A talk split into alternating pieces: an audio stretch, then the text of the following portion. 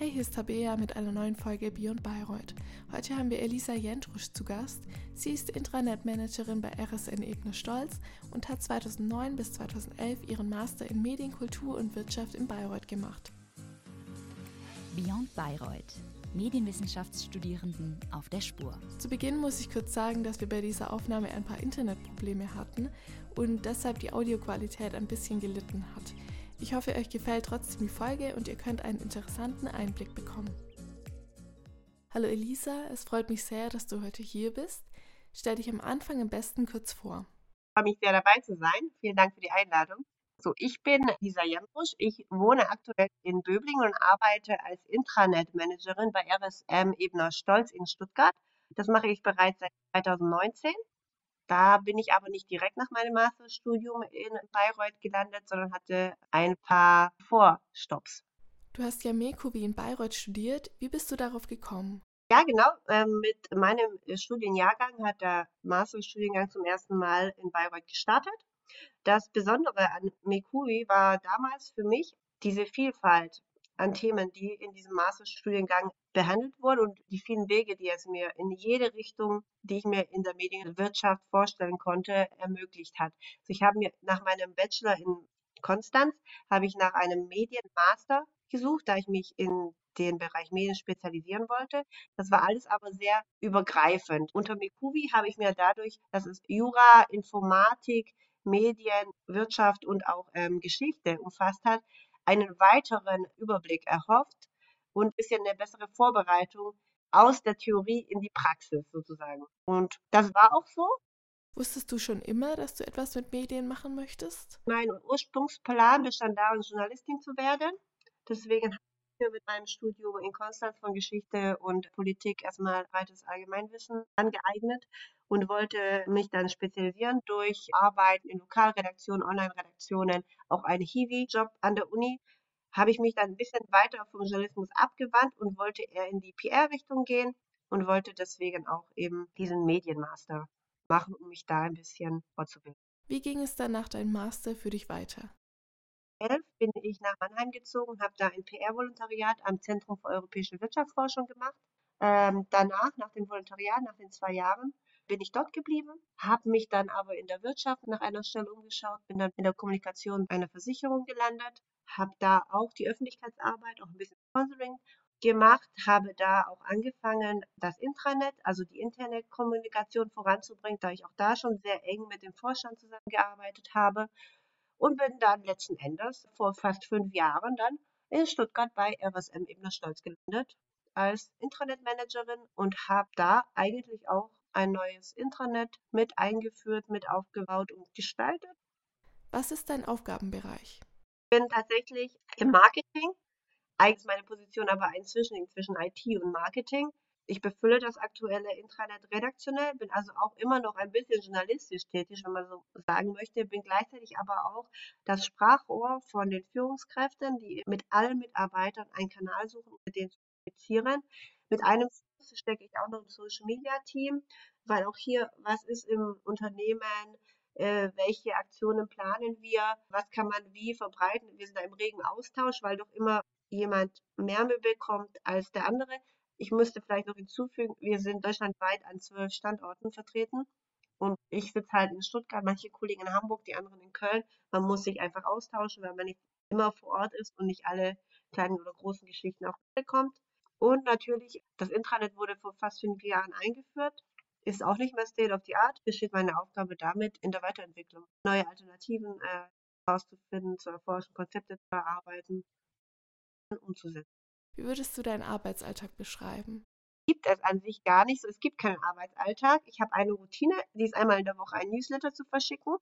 Ansonsten ist es schwer planbar oder beschreibbar, was auf mich zukommt. Natürlich habe ich meine Termine, meine fixe Beiträge müssen äh, geschrieben werden, müssen veröffentlicht werden oder äh, Fragen zum Intranet äh, beantwortet werden, den Kollegen geholfen werden, aber also ein bunter Strauß. Jeden Tag folgt eine kleine Überraschung.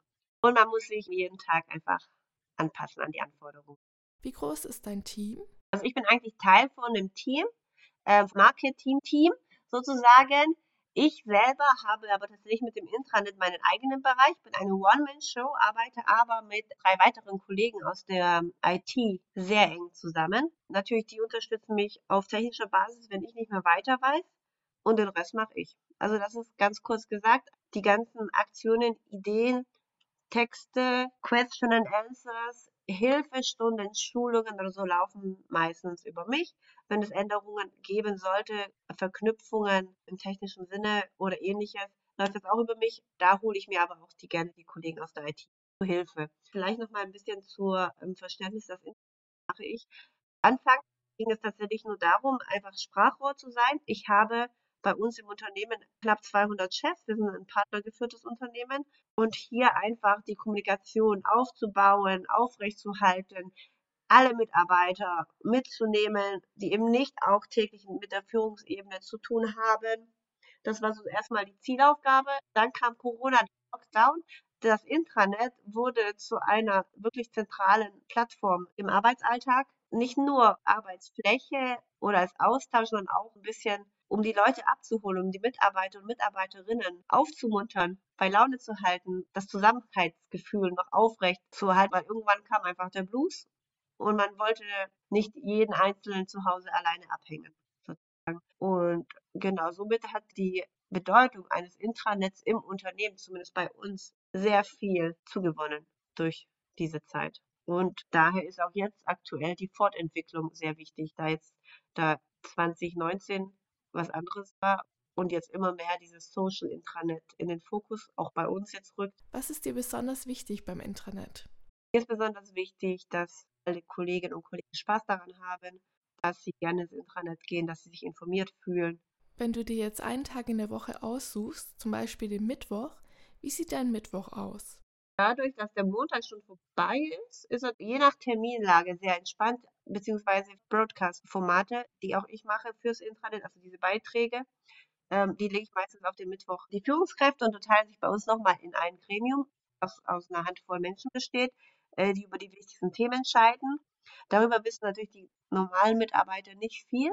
Und da versuche ich so ein bisschen einen Einblick zu verschaffen mit einem Broadcast-Format. Wir haben ein Video-Broadcast-Format. Dort picken wir uns aus Umfragen ein Thema heraus, das dann mit einem Vertreter aus diesem Gremium besprochen wird.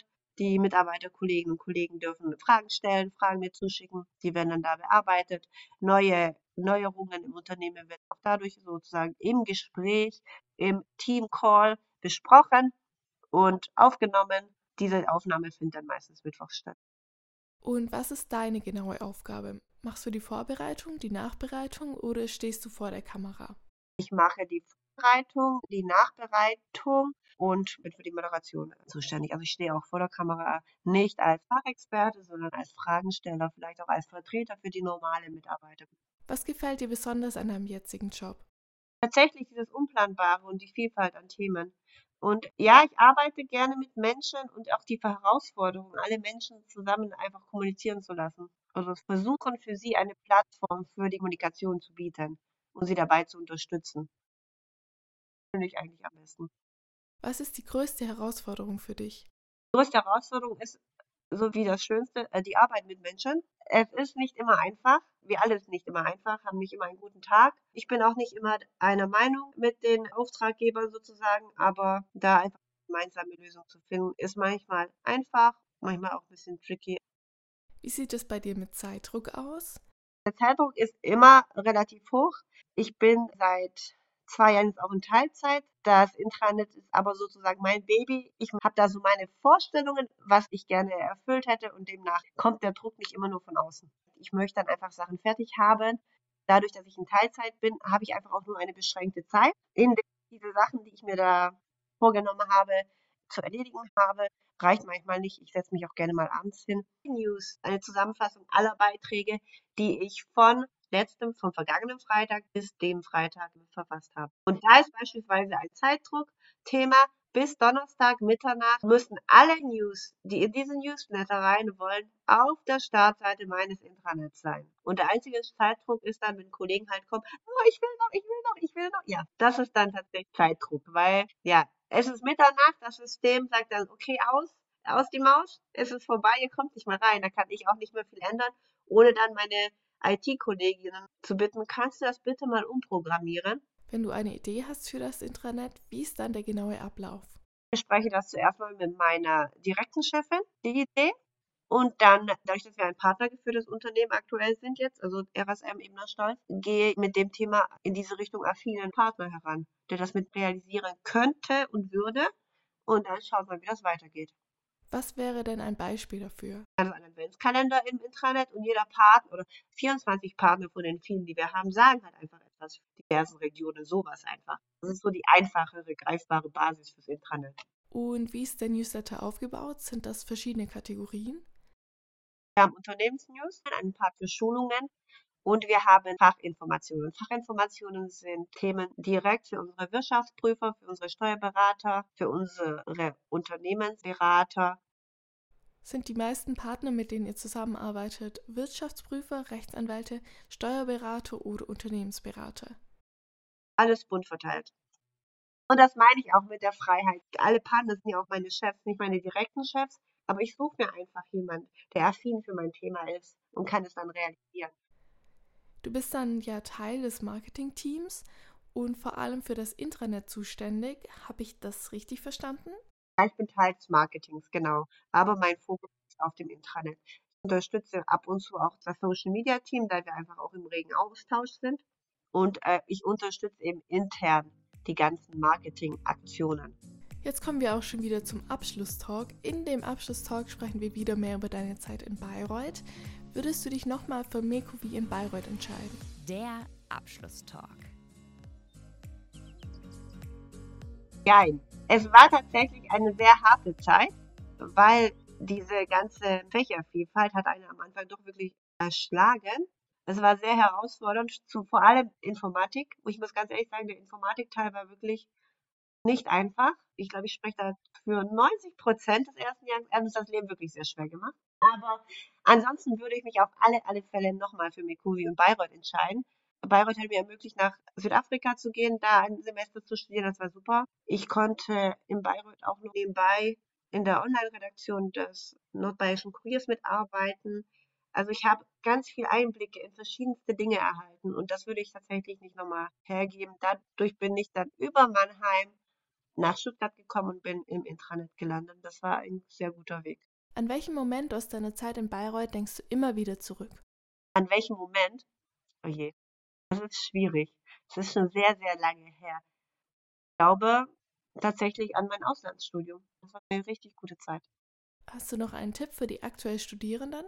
Nehmt euch Zeit, genießt die Zeit, befasst euch auch gerne mit Themen, die euch nahe liegen oder auch interessieren, geht dem weiter nach und hetzt nicht so durch wie ich, würde ich tatsächlich sagen. Es läuft euch nichts weg.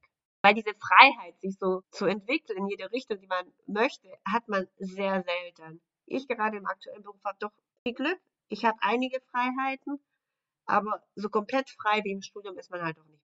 Also vielen Dank, liebe Elisa, für das gute Gespräch. Falls ihr jetzt noch Fragen an die Elisa habt, könnt ihr uns sie gerne per E-Mail schreiben und wir leiten die dann weiter. Ciao!